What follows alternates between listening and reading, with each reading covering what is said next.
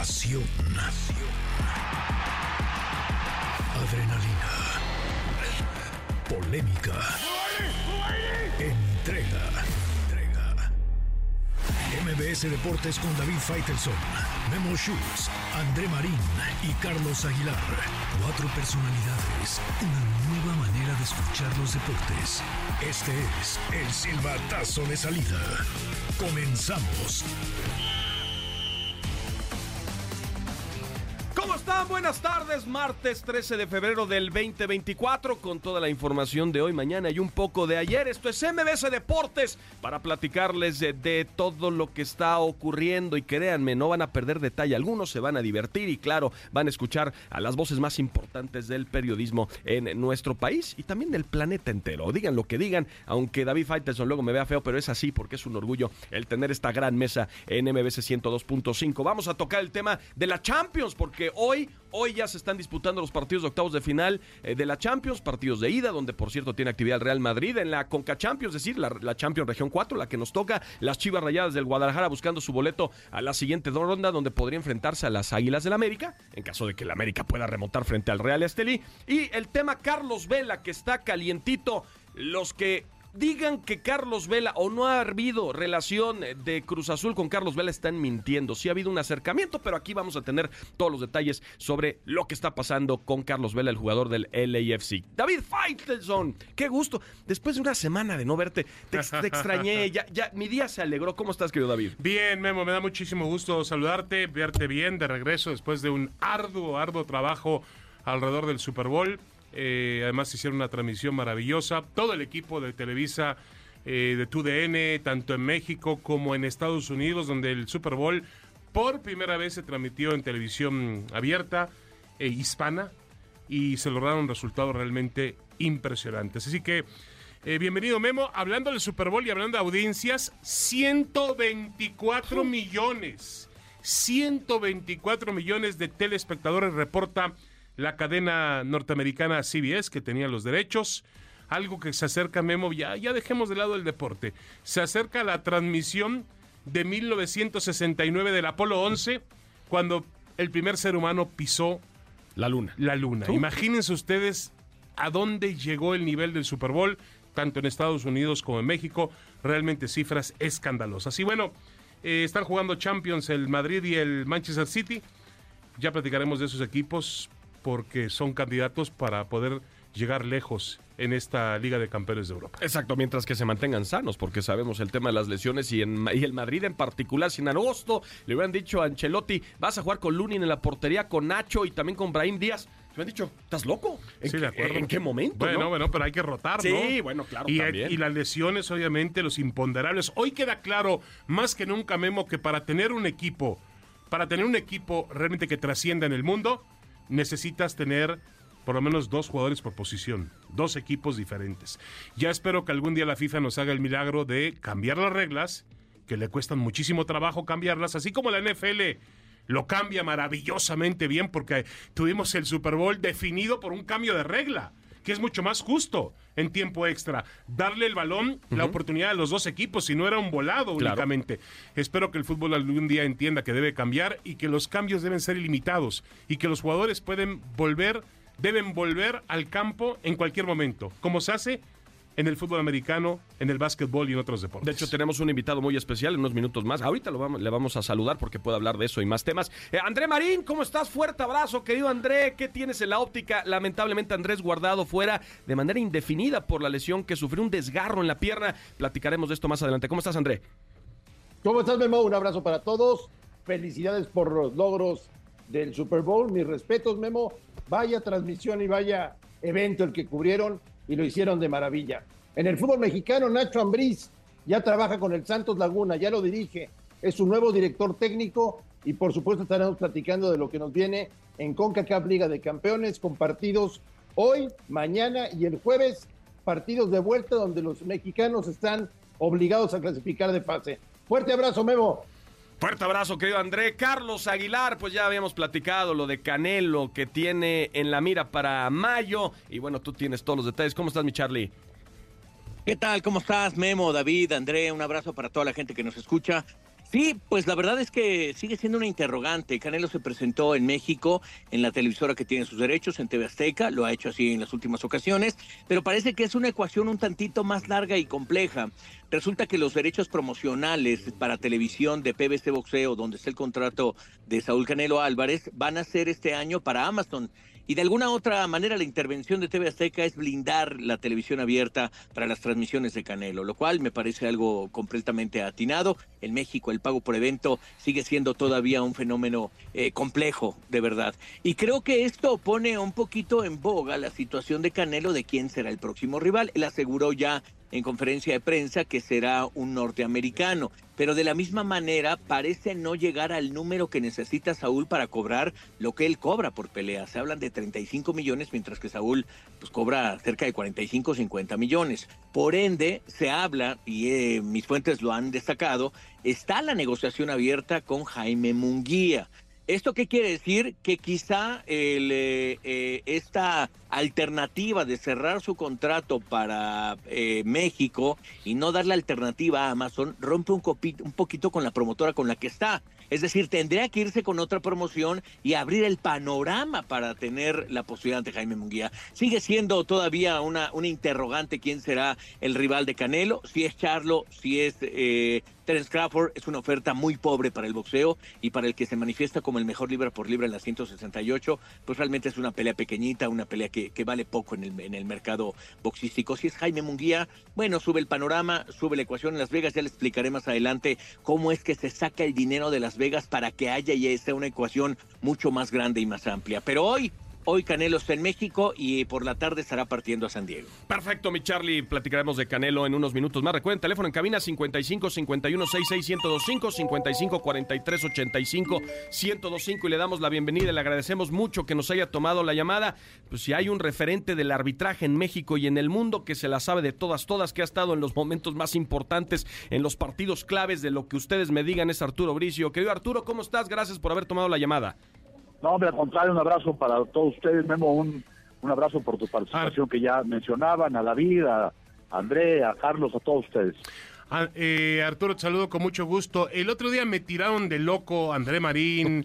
¿Quién más estaba en esa mesa? El ruso Samogilny, este, estaba Rafa Puente Jr. en una mesa de línea de cuatro en tu DN. Me tiraron de loco porque yo decía, a ver, esa jugada no está muy clara, no está muy clara. El América ha ganado con un penalti realmente me parece que polémico. Pero ¿te parece bien? Tenemos el, el, audio, exactamente, David. De hecho, Arturo, vamos a escuchar el audio que, que, se dio a conocer en redes sociales sobre lo que pasó en ese penal eh, marcado en favor del América contra León. Y luego, claro, que queremos conocer tu opinión. Vamos a escuchar. Aquí, esta. Brinco natural, veo una mano de referencia en la No, es que aquí, aquí tengo mano, aquí, a ver, despacio, ahí. Uno atrás, a esa. Necesito, necesito limpiarla bien. No. Sí, eh. Esa, a ver. ahí, atrás, atrás, ahí. Ahí es más cabeza y no está clara la mano. Esquina. ¿Quieres tiempo? No, ya no. Aquí se ve más cabeza del... del... No, espera.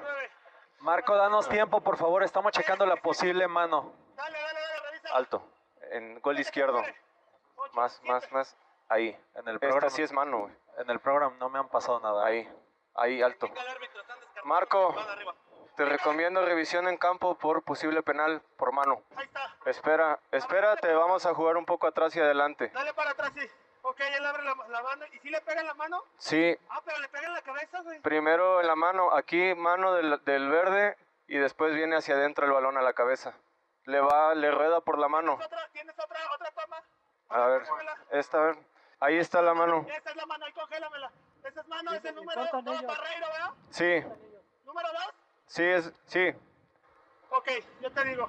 Número 21. No, no es tarjeta porque es un centro, ¿de acuerdo? Ponme el número del jugador. Número 21, Marco. Correcto. Listo, voy a seguir con penal. ¿Listo? De acuerdo.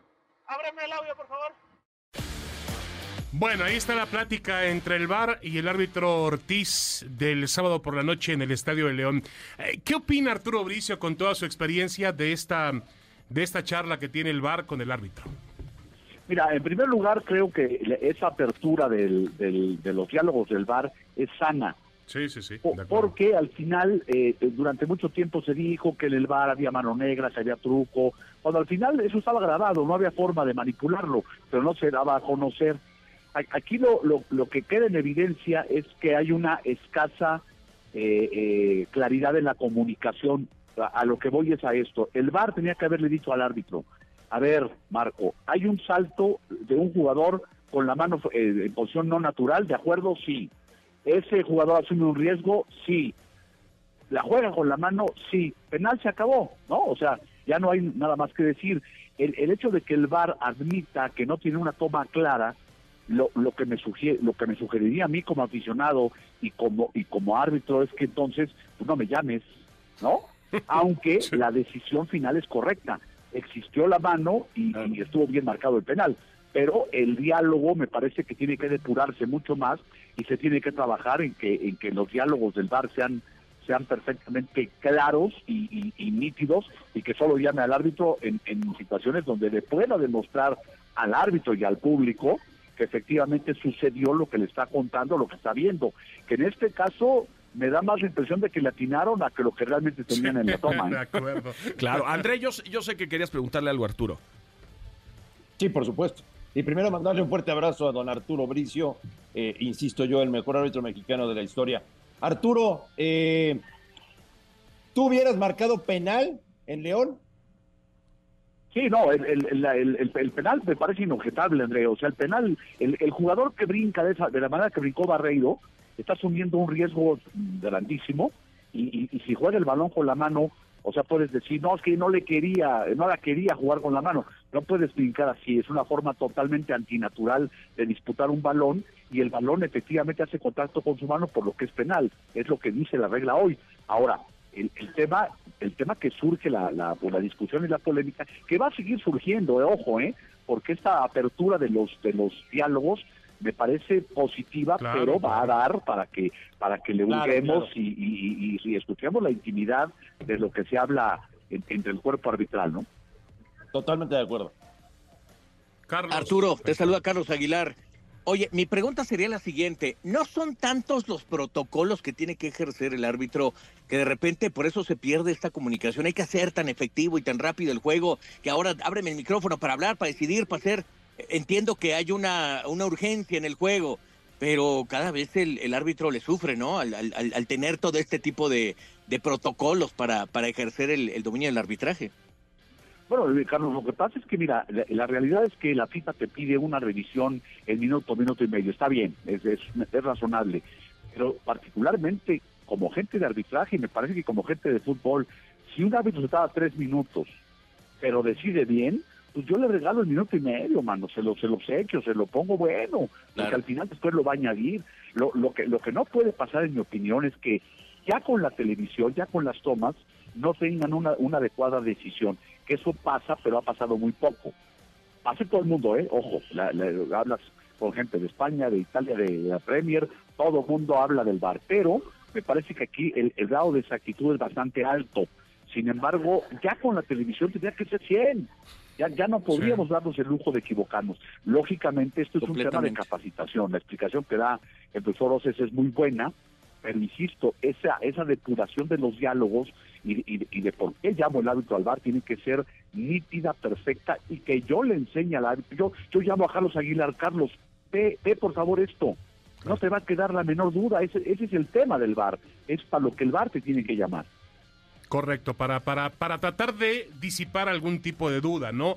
Ahora, los árbitros hoy en día, Arturo me lo decía el otro día en una plática que tuvimos muy larga, los árbitros hoy en día están muy, parecen muy cómodos con el VAR, es decir, se protegen con el VAR. Está bien que se protejan con el VAR, pero el problema es quién va a terminar impartiendo justicia en la cancha, el VAR o el árbitro.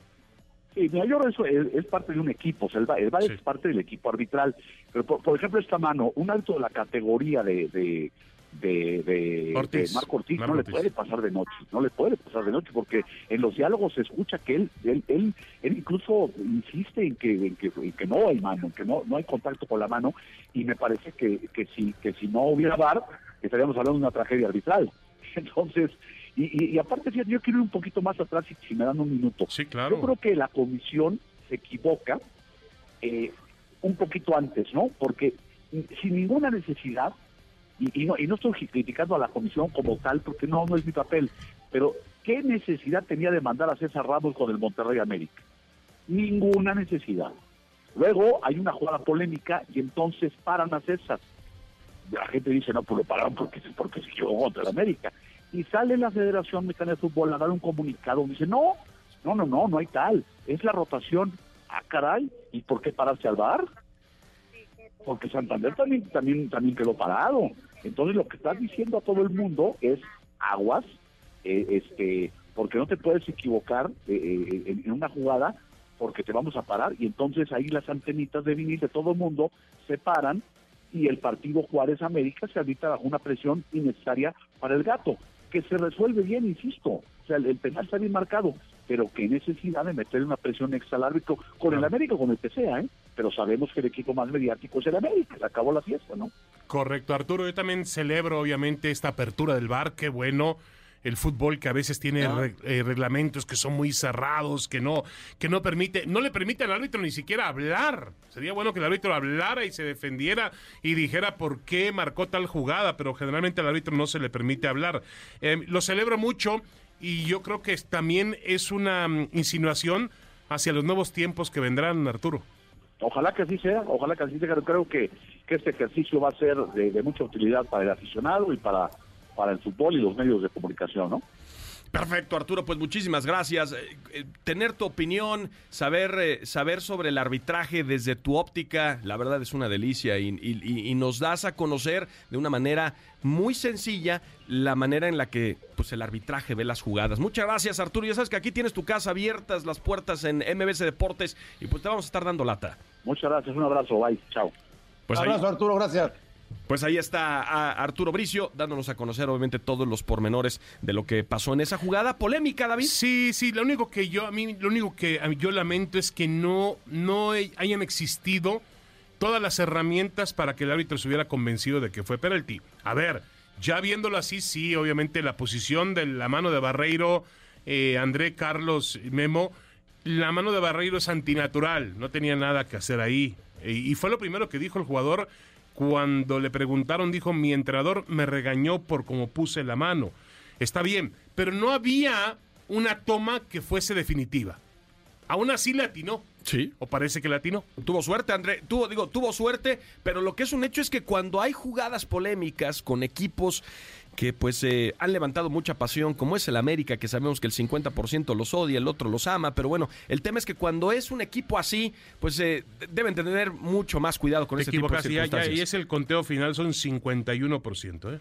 ah, perdón, Los odia. 51%, André. Sí, y además tú imagínate lo que habrá pasado por la mente de, de Marco Ortiz, del árbitro del gato, eh, después de la suspensión de César Ramos, ¿no? Imagínate lo que pasó por su cabeza. Dijo, no, si no marco este penalti me van a suspender para la próxima jornada. Entonces, este, todo eso que comenta Arturo Bricho tiene toda la razón. Esto nos empieza a abrir el panorama de lo que viene y de lo sano que va a ser escuchar los audios del bar con los árbitros. Va a ser maravilloso para entender muchas cosas que a veces no entendemos. Bueno, yo sé que están esperando el, tema de Canelo en unos minutos más. Charlie tiene lo más reciente de Canelo y lo que va a pasar, pero vamos a entrar rápido con el tema de Cruz Azul. Y escuchen lo que decía Carlos Vela. Carlos Vela hace unas semanas, para, mí muy revelador, de lo que vamos a darles a conocer a continuación. Escuchemos. Nunca he dicho que no voy a jugar o que sí voy a jugar. Al final estoy aquí en Los Ángeles, estoy muy contento, disfruto mucho el jugar con este equipo, con este club, pero en este negocio sabemos que todo puede pasar, que siempre hay que estar abierto, dispuesto a escuchar, a ver qué es la mejor opción y siempre decidir lo que sea mejor para mí, para mi familia, sea aquí en México en donde sea que, toque estar o hasta retirarse. Siempre todas las opciones están abiertas y, es simplemente ver qué es lo mejor para mí, para mi familia y, ahí es donde tomo la decisión. No pienso en quiero regresar o no quiero regresar. Para mí lo más importante es ver qué lugares podría ser, dónde podría estar y en, en cuál podría seguir disfrutando del fútbol. Bueno, ¿en qué lugares podría ser? Parece que en la órbita está Cruz Azul y es que David eh, José Luis Verduzco, quien es agente de Vela y de Jorge Sánchez, por cierto, entre otros, curiosamente, publicó una imagen de la Noria y entonces empezaron las especulaciones de qué está pasando. Ya, ya terminó el, eh, o ya cerró el mercado, pero todavía hay en el reglamento, previsto en el reglamento de la federación, es el artículo 38, que con el cierre de registros es hasta el 8 de marzo en caso de que los jugadores estén libres o que su contrato haya expirado antes del 1 de febrero. ¿Y quién entra dentro de esa, digamos, en, esa laguna? Carlos Vela. Sí, que yo he escuchado muchas informaciones, muchos rumores. Yo la realidad no me la creo todavía, me parece que es una situación muy complicada. Primero para saber qué quiere hacer Vela. Vela dice que él quiere seguir jugando al fútbol donde se sienta a gusto y donde se ha sentido más a gusto es en Estados Unidos. Em, yo lo veo complicado, lo veo difícil, además eh, no me imagino a Carlos Vela en un entorno de Cruz Azul, que es un entorno medio complicado, aunque parece que poco a poco va tomando calma, ha hecho un buen trabajo Martín Anselmi, el propio Iván Alonso, a pesar de todas las críticas que le han acompañado, pero yo soy muy reservado en el tema y no veo a Carlos Vela, sería algo fantástico, sería un futbolista que pondría Cruz Azul en otra órbita dentro del torneo. Sí, ya tiene la experiencia de su hermano Alejandro que estuvo con Cruz Azul, le pudo haber platicado algo, pero vamos con Adrián Esparza, compañero en TUDN, quien eh, pues se sabe de todas, todas, el tema del Cruz Azul y Carlos Vela. Adrián, ¿cómo estás? Gracias por haber tomado la llamada, fuerte abrazo. ¿Cómo están? Fuerte abrazo, Memo, David, gusto saludarlos, sí, justamente para platicar de este tema, ¿no? Que ha sido pues muy mediático en, en el asunto de saber si Carlos Vela podría venir a México, ¿no?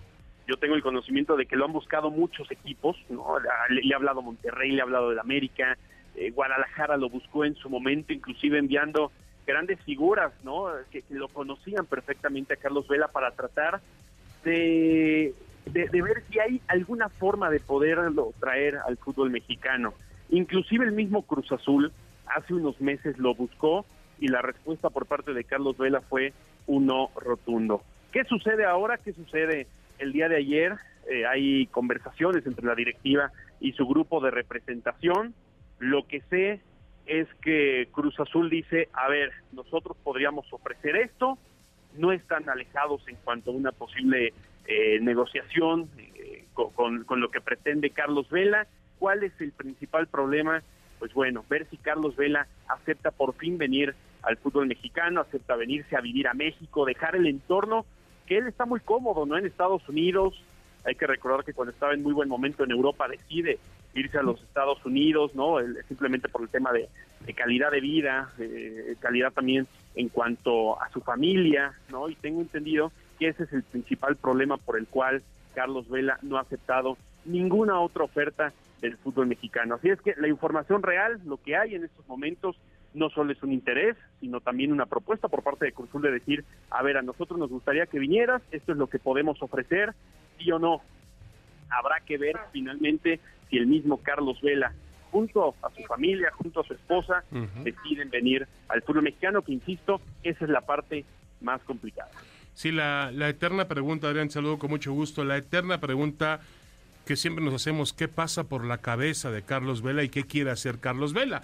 Obviamente sería una opción muy interesante. Yo em, me parece que, que obviamente Cruz Azul le interesa como le interesa a otros equipos, pero si no se hace lo de Vela, Adrián, ¿tiene Cruz Azul un plan B para tratar de, lograr hacerse de un delantero ante la lesión del Toro Fernández?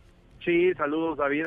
Sí, a ver, lo que quiere Cruz Azul es eh, justamente no tratar de traer a alguien que pueda ayudar ahí en la delantera. Hay que recordar que solamente el primer equipo está Ángel Sepúlveda, el segundo delantero sería Mateo Levi, que tiene 17 años. Se le han visto buenas cosas, pero tiene 17 años, ¿no? Para llevar el peso de un equipo grande como lo es Cruz Azul. Así es que si no fuera la, la opción de Carlos Vela, claro que se buscaría otra opción. Son pocas, son muy limitadas. Hay que recordar que tienen que ser agentes libres, jugadores que no tengan contrato.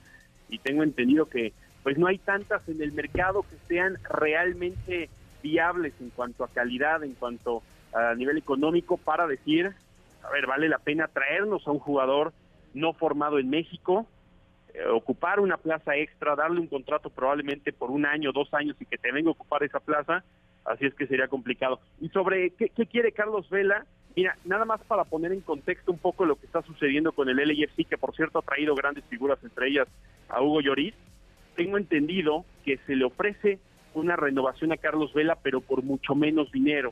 Por ahí es donde se empieza a abrir una posibilidad de que Carlos Vela salga. Insisto, no quiere decir que vaya a venir al fútbol mexicano, que vaya a aceptar la oferta de Cruz Azul, pero sí que salga del LAFC y empezar a escuchar otras ofertas donde le, le ofrezcan pues más, ¿no? Que es lo que pretende también Carlos Vela.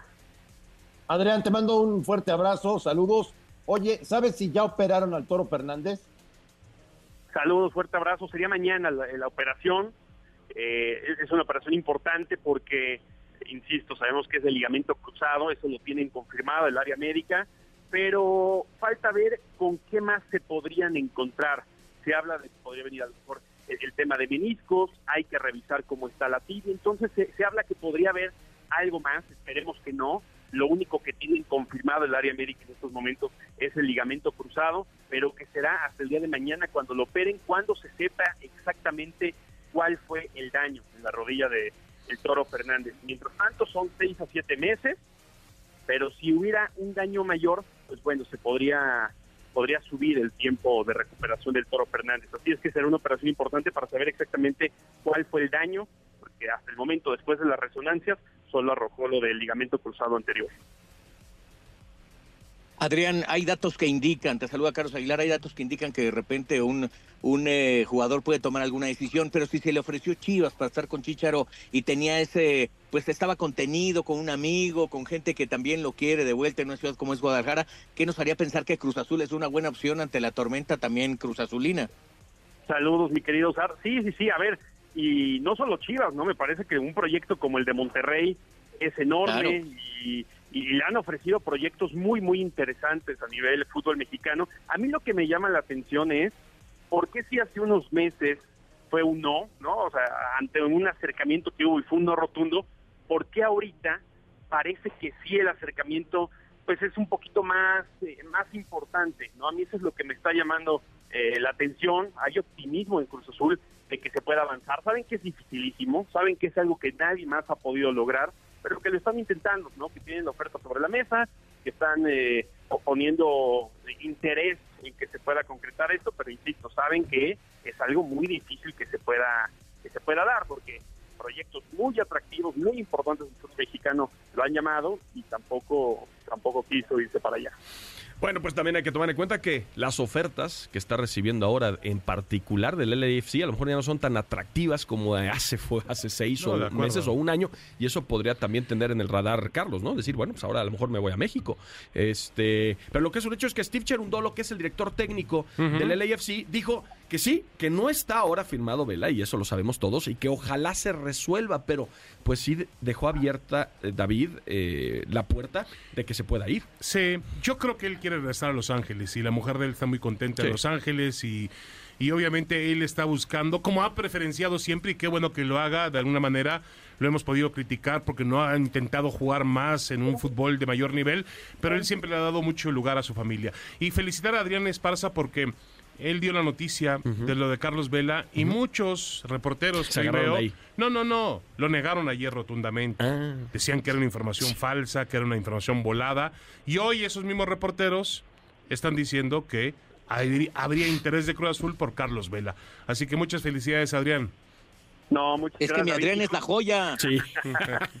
no, gracias compañeros. Y justamente es decir eso, ¿no? No estamos diciendo va a llegar Carlos Vela, porque la verdad es que no lo sabemos, nadie lo sabe. Seguramente Carlos Vela ahorita ya tendrá pensado si podrá llegar o no, pero lo que es real es que hay interés de Cruz Azul, eso es muy obvio, seguramente todo el, fútbol mexicano lo quiere, pero que también hay una propuesta, ¿no? Y hay una propuesta que hasta el día de hoy se está pensando y que hasta este momento que estamos en el, en el enlace, no le han dicho que no a Cruz Azul. Cuando le digan que no, lo estaremos reportando, si avanza lo estaremos reportando, pero lo único real es que hasta este momento están latentes las posibilidades mínimas, pero hay posibilidades. Perfecto, Adrián. Pues muchas gracias por haber tomado la llamada. Te mandamos un fuerte abrazo y estamos entonces en comunicación cuando tengas, digamos, la última exclusiva, porque rumores va a haber de aquí hasta el 8 de marzo, cuando se cierre la posibilidad de fichaje en nuestro país. Y bueno, va a estar latente hasta que sepamos si se queda con el LFC, si estampa su rúbrica en un contrato, pues siempre Cruz Azul o alguien más va a sonar fuerte. Sí, no hay, no hay mucho donde. Sí, no, no. Tampoco hay mucho donde buscar, ¿no? Es decir, un jugador que realmente te supla lo que significa el Toro, Fernández. El Toro Fernández. Gracias, Adrián.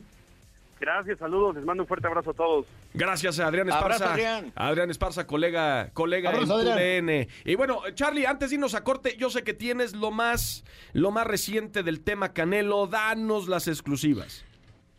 Mira, ahí te va, este, realmente anunció que iba a ser un anuncio, pero no hubo anuncio. A final Ah, de cuentas, caray. renueva con, renueva con TV Azteca. La gente esperaba el anuncio de saber con quién va a pelear. La neta, por más que firme con quien sea, es lo que importa. Escuchemos justamente a un Canelo desbordado en alegría y con un éxtasis total al momento de que firma con la televisora de la Jusco. traerle a la gente de México las peleas gratis porque siempre ah, me cambie de televisora en Estados Unidos, siempre han querido como traer la televisora de pago por evento aquí a México y es lo primero que les digo que eso no, eso no va a pasar porque para mí es prioridad poderles brindar a la gente de México que toda la gente me pueda ver pelear y disfrutar mis peleas, que al final de cuentas peleo para ellos y es primordial. Bueno, a ver, el- la televisora La Jusco supongo que es TV Azteca, donde tú y yo nos hicimos Así es, con, con André Marín también, así que no pasa absolutamente. Mira, es bueno, tú lo tomabas muy bien, Carlos, al comienzo del programa. Es bueno que se vea por televisión abierta, porque además, vamos. Sin duda. Si lo contrata TV Azteca, quiere decir que también lo tiene Televisa. Exacto. Por la preponderancia. No, el- lo, lo más importante es que se blinda el pago por evento, que sabemos que aquí en México no funciona, y eso sin duda se agradece. La parte que a mí termina por no convencerme es cuál es, eh, qué está pasando con Saúl, que el mercado norteamericano sabe perfectamente que en México representa un mercado de 35 o 40 millones de personas cuando se transmite. Pero lo que necesita la gente saber es que hay un rival o por lo menos dos que tienen que enfrentar, porque ya están en la ecuación, que es el pri- primera opción es David Benavides y la otra Jaime Munguía. Y se sigue tapando. Si hoy se tapó ese anuncio, quiere decir que todavía no está confirmado y que muy probablemente PBC Boxeo sí se esté haciendo un lado. ¿Cómo funciona la ecuación del boxeo cuando va a surgir una pelea? Les voy a poner un ejemplo. Cuando fue Pacquiao contra Mayweather, los promotores, que eran el propio Pacquiao y el propio Mayweather, fueron al comité de hospedaje y casinos en Las Vegas y les dijeron, vamos a pelear los dos. Ah, perfecto. Se juntó ese comité y les dijeron, generamos 600 millones de dólares. Ah, nos repartimos 300, perfecto, y lo demás se vuelve ganancia para todos. Cuando se presenta Canelo contra Charlo, que se apartó la fecha en el T-Mobile Arena el 4 de mayo, fueron y presentaron la pelea y le dijeron, no, mi hermano, pues hay 100 millones. Y entonces esta ecuación a Canelo ya no le convenció, porque de esa ecuación le iba a tocar el 35%, es decir, Claro. 35 millones de dólares, que es lo que no él, él Pero- no cobra. pero- es decir, ya Las Vegas ya se dieron cuenta que el mercado de Canelo ya no le está funcionando. De acuerdo, pero Carlos, ¿por qué no cambian la ecuación y agregan un nombre que se llama David Benavides? Y estoy seguro de que los números iban a salir. David. Ese es el gran tema. ¿Por qué no Benavides? ¿Qué es lo que está pasando? ¿Qué es lo que está deteniendo que Canelo no enfrente a los mejores? Que Canelo no enfrente a David Benavides. Mira, él puede tener la, la jetatura de manejar su carrera como quiere y de enfrentar a quien quiera. Así es el boxeo. Pero creo que en esta ocasión la decepción para la gran fanaticada que sigue a Canelo sí es esa. ¿Qué ofrece Charlo? Muy poco, David. Parece que el, primer, el, el- el primer eh, diálogo que tuvo con Al Heyman, el dueño de PBC Boxeo, fue decirle, oye, ayúdame con Charlo, rescátamelo para que tengas una pelea con él y le saco lo último que tiene este muchacho. Pero ya la ecuación de Las Vegas ya no le da. Entonces está abriendo la opción porque es un hecho, mi fuente me ha declarado que están platicando con Jaime Munguía y que verdaderamente puede ser ahí porque transmitiéndose por otra plataforma que sería Dazón, alcanzaría claro, para, sí. pegar, para pagarle lo que quiere Canelo. Sí, quizá el duelo como un guía en Estados Unidos tampoco sea muy atractivo, pero el mercado mexicano es un duelo entre boxeadores mexicanos que es que obviamente lo consume. Lo de Charlo sí me parece, aunque Charlo tiene es un entonces, boxeador, para mí es un boxeador de currículum, Charlo. Sí, André. Me están diciendo que el Canelo está evadiendo a. Pues, eh, Hombre, tardaste un poquito en entenderlo, ¿eh, André? No, no, no, no, no, no, más bien nadie lo quiso decir y André, André lo puso sobre la mesa. André, tú muy bien, así tiene Muy bien, que André. ser. Oye, pero, pero André, este, bueno, ahora te explicamos, André. Bueno, pero eh, No, no de acuerdo, no, de acuerdo a eso que dijo André. André, nada más No, por ti, tiene por toda ti, la razón. mañana vamos a tener una exclusiva. Vamos a tener una exclusiva, Charlie, sobre ese tema. Tú ya diste la diagonal matona, pero mañana en MBS Deportes vamos a tener una exclusiva sobre Canelo. Ya se las voy anticipando porque nos acaban, nos acaban de dar a conocer esa noticia. Así que, Charlie, algo para rematar antes de irnos a corte.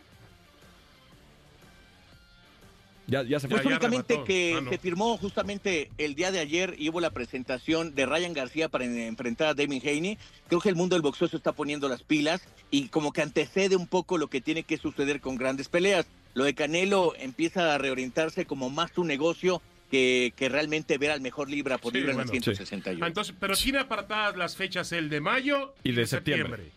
Mayo y septiembre Sí. están apartadas por PBC Boxeo, que te- ese podría ser otro tema, porque tendrá que cederlas a la promotora que se monte. Ahora Claro. Canelo acaba de declarar que es, que es Oye- Charlo, oye, entonces Charlie. ahí genera una situación interesante. Charlie, pero Bueno, hay- no que Charlo, que va a ser estadounidense. Sí, oye Charlie, pero hay que recordar que en septiembre eh, el UFC va a echar la casa por la ventana, ¿eh? Pues en, el- en la esfera va a ser una, una función espectacular con mexicanos y al- cam- ahí guardaron a Alexa Grasso. Yo sé, yo sé que todo el boxeo tiene una, una gran ventana y está muy por encima, pero el UFC sí se- va a dar con todo en, en- en- en septiembre y a lo mejor Canelo, pues están esperando el mejor rival para Es septiembre. otra pista, Memo. Sí, es, es otra otra pista. pista. Exacto, este, exacto, eh, La verdad es que el último pago por evento del UFC generó apenas 8 millones de dólares y el último gran pago por evento del boxeo generó casi 75. O sea, sí, sí genera mucho, pero todavía no al nivel del boxeo. Sí, bueno, pues ahí está mi Charlie. Pues muchas gracias. Entonces vamos a hacer una pausa porque hay que vender un Abrazos. poco. Abrazo, abrazo. Abrazos, querido Charlie. André, no te vayas. Eh, recordarles a todos, teléfono en cabina 55 51 66 1025 55 43 85 1025. Vamos a tocar el tema eh, de Nacho Ambriz, nuevo estratega de Santos. También eh, eh, la lesión de Andrés Guardado con la línea de emergencia, que yo sé que le estás esperando ya, David. Va a estar el doctor Claro, nos va a hablar, Hombre, nos va a hablar no, Andrés no falla, no falla. Bueno, y en MBS Deportes tenemos para ti dos pases dobles con éxtasis puro. La mitología griega llega al Foro Lucerna y Maya Zapata nos presenta una historia de venganza el 17 de febrero a las 19 horas. Y dos pases dobles para que vivas la experiencia de la cartelera de Cinépolis en formato tradicional de lunes a viernes, válido todo el mes. Hoy no va a haber trivia, simplema- simplemente marquen 55 51 66 105 porque hoy David invita, así que no hay trivia, ustedes hablan y se llevan Y los se pases llevan. dobles. Cortesía. Cortesía. Regresamos a MBC Deportes.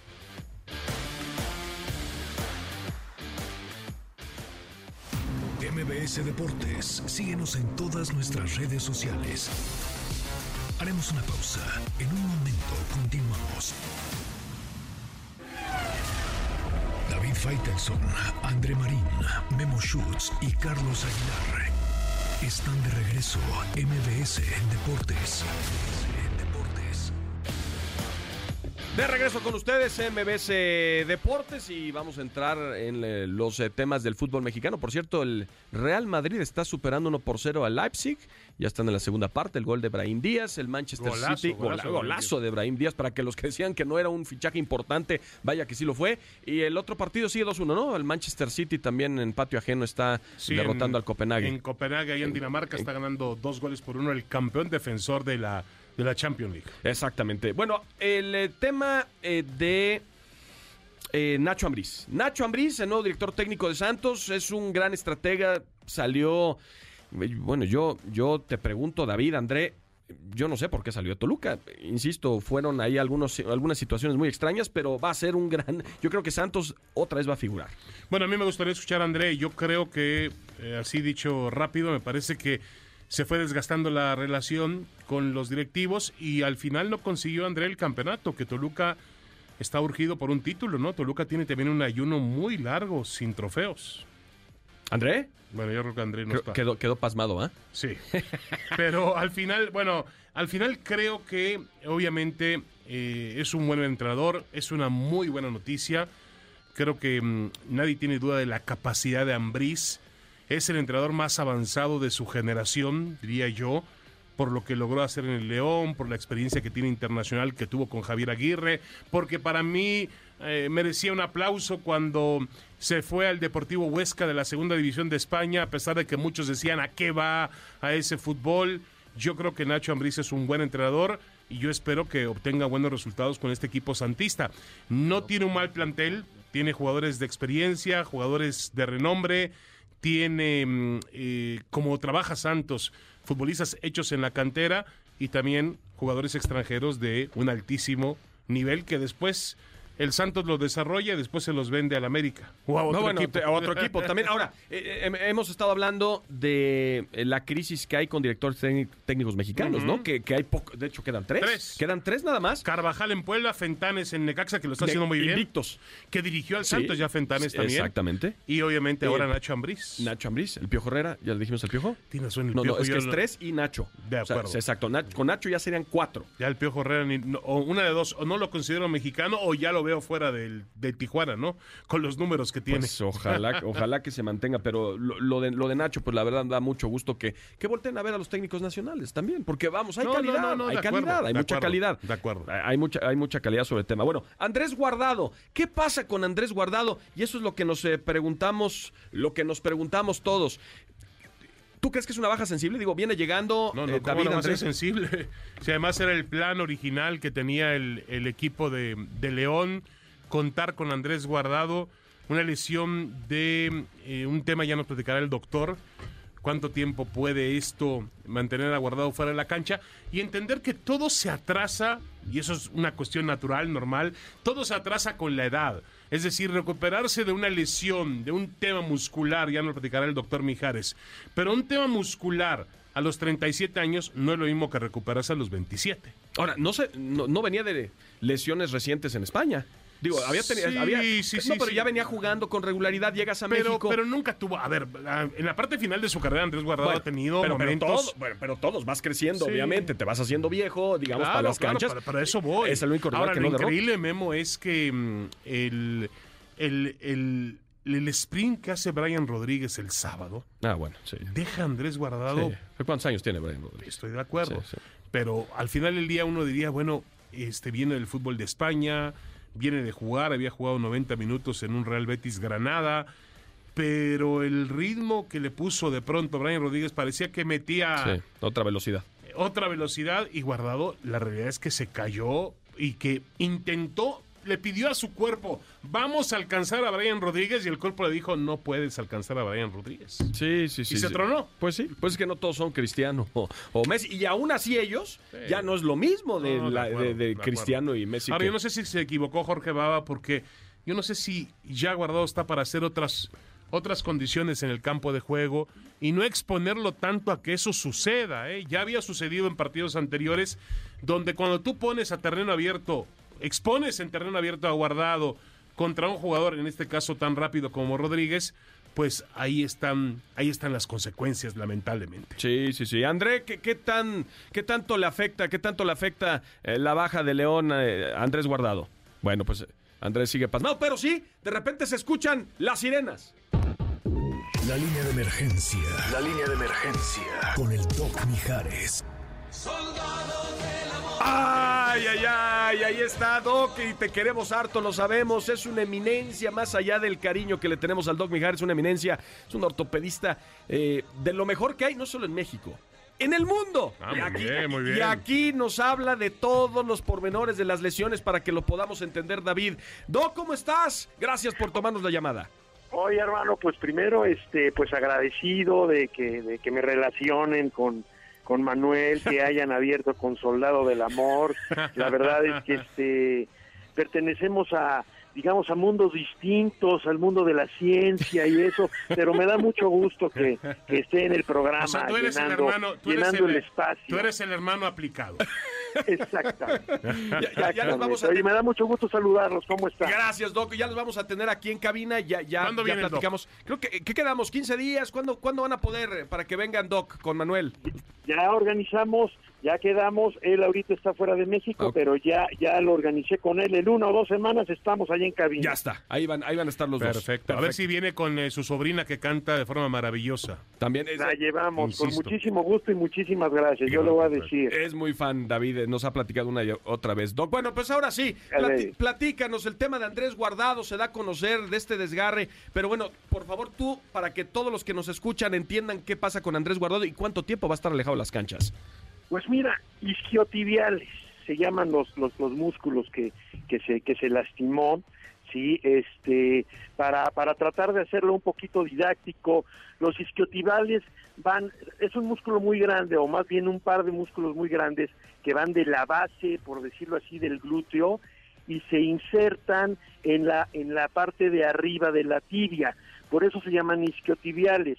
¿Cuál es la importancia de estos músculos? Que de estos músculos depende el arranque. Son músculos flexores de la, digamos, de la rodilla, son los músculos con los que flexionamos la rodilla, pero que tienen un papel importantísimo a la hora del arranque. Y es generalmente en donde se lastiman y hablan de mucha tensión en el movimiento. Imagínate que es una liga que está muy estirada y entre más estirada la ruptura es más es más fuerte. ¿sí? Ese es ese es el peligro de los isquiotibiales, que por un lado cuando se rompen es que hay un mecanismo de mucha tracción, uno, y dos, por lo mismo son tan necesarios en el arranque y en el desplazamiento de la persona que obviamente su recuperación es muy larga, hermano. O sea, el pronóstico, doctor, em, eh, entiendo que es largo, como usted lo dice, pero eh, ¿influye mucho el hecho de que tenga 37 años para ser un deportista de alto rendimiento? Eh, mira, la verdad es que en este caso, esto tiene que ver más con el mecanismo de lesión que por una predisposición del jugador por su edad. Doc, y entonces, si, digamos, eh, si ya siempre lo hemos comentado, eh, si tuvieras que meter dinero para saber cuándo va a regresar Andrés Guardado a las canchas, de acuerdo a toda la información y lo que viste y analizaste en el video, ¿cuánto tiempo estará alejado? Si, eh, ¿Un mes? ¿Dos meses? ¿Qué, ¿Qué opinas? Mira, yo creo que está en muy buenas manos y con un muy buen equipo. Entre seis semanas. ¿Seis semanas, Doc? Entre seis y ocho semanas. Perfecto. Entonces, entre seis y ocho semanas, la baja de Andrés Guardado. Y créanme, lo que dice el doctor Mijares es la ley. Gracias, Doc. Gracias por haber tenido esta comunicación. Yo sé que nos tratas de meter entre, entre uh, una cirugía y luego una cita y todo.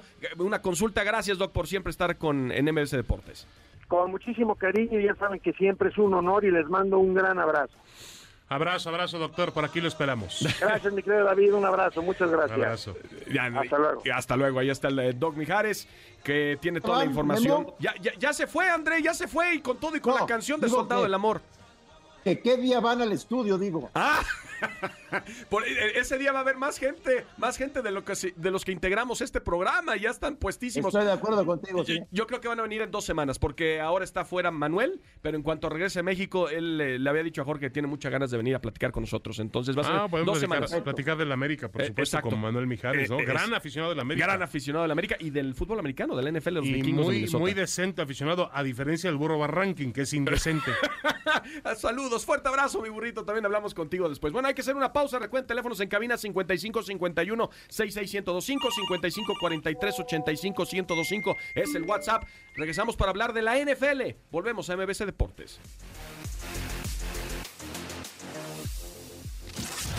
Estás escuchando MBS Deportes. En un momento continuamos.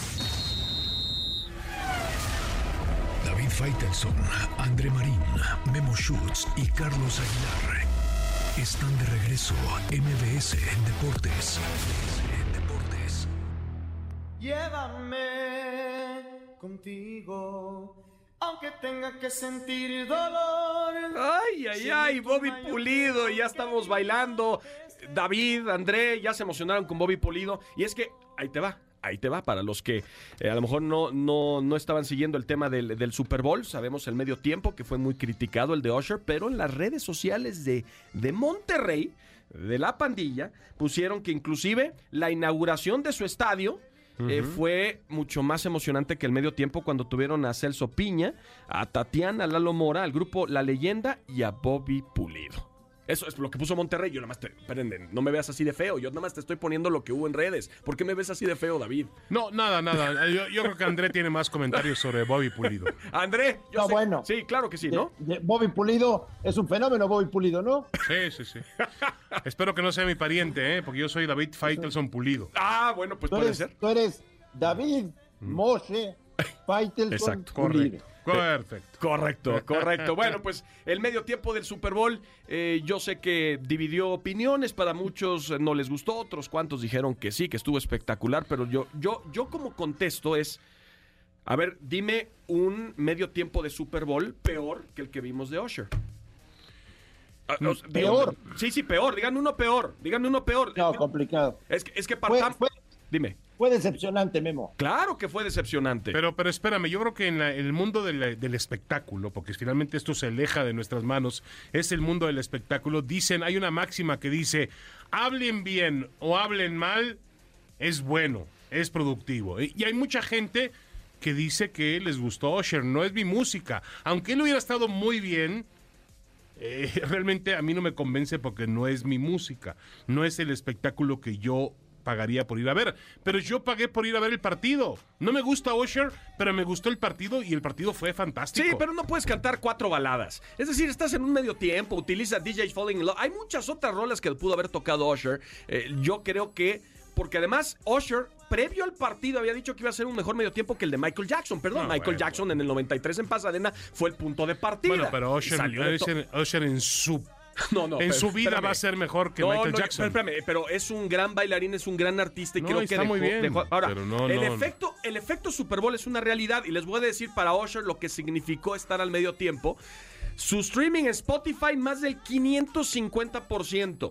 Eh, los, eh, el precio de sus boletos, porque tiene concierto, de hecho, en Las Vegas, más del 40%. Y ahí les va la locura. El 38% de los boletos que se han vendido para eh, los conciertos venideros. Pues sí, bueno, pero Memo, hay, hay un dicho en la política que puede ser muy bien aplicado aquí. Lo que no te mata es decir, la actuación de Osher, lo que no te mata te fortalece, ¿no? Eso está claro. Y obviamente él se fortalece a través de la, la fama que ha recibido. A mí me gustó mucho, no sé si tuvieron la oportunidad de ver a André en Memo, eh, el, el, eh, el, teaser, sí, se puede llamar teaser, la presentación de la cadena CBS. Ah, bueno, De la transmisión del juego. Sí, sí, sí. Con una orquesta y con Frank Sinatra. Y, los equipos, Jerry Rice de un lado, Tony González del otro. Y las familias de los jugadores llorando. no, no, no, es un espectáculo, sí, sí, sí. De eso, eso, eso, me gusta más que Osher. eso compra, eso compra el boleto, sin duda. Pero bueno, cuando comparas Osher con los grandes que ha habido, Rolling Stones, con YouTube, con Katy Perry, de Katy Perry fue un espectáculo, Shakira, J-Lo, y puedes hablar de varios más, Justin Timberlake, quien tú me digas. Creo que Usher se pegó mucho a lo de The Weeknd, y The Weeknd fue algo atípico porque fue durante la pandemia. Pero bueno, André, la pregunta, ¿te gustó o no el show de medio tiempo y una calificación? No, para nada. para nada, para nada. Calificación. Reprobado. Reprobado. David. Eh, bueno, a mí no me, no me gusta, no me hubiera gustado Osher. Desde el principio yo lo reprobaba. No, no, no es lo mío, no es mi estilo. No es tu estilo. Bueno, pues ahí está ese tema. ¿Y tú, Memo? No, no, pues a mí, para mí lo mejor fue que terminó el show de medio tiempo, ¿no? Sinceramente. mira, pero yo creo que el partido realmente nos mantuvo. Sí, no, el partido fue tan solo el segundo que se va. ¿Quién se acuerda de Osher? Me acuerdo estoy, de, acuerdo de las jugadas de Patrick Mahomes, de la resistencia de San Francisco. De la transmisión. Bueno, pues ya nos vamos. Muchísimas gracias por haber sintonizado MBC Deportes. A nombre de este gran equipo, pues mañana nos saludamos de nueva cuenta. Los dejamos con Pamela Cerdeira. Hasta pronto. El árbitro suena el silbatazo final. Por hoy, por hoy terminamos. Terminamos. Te esperamos en la siguiente jugada. Síguenos en todas nuestras redes sociales. MVS Deportes.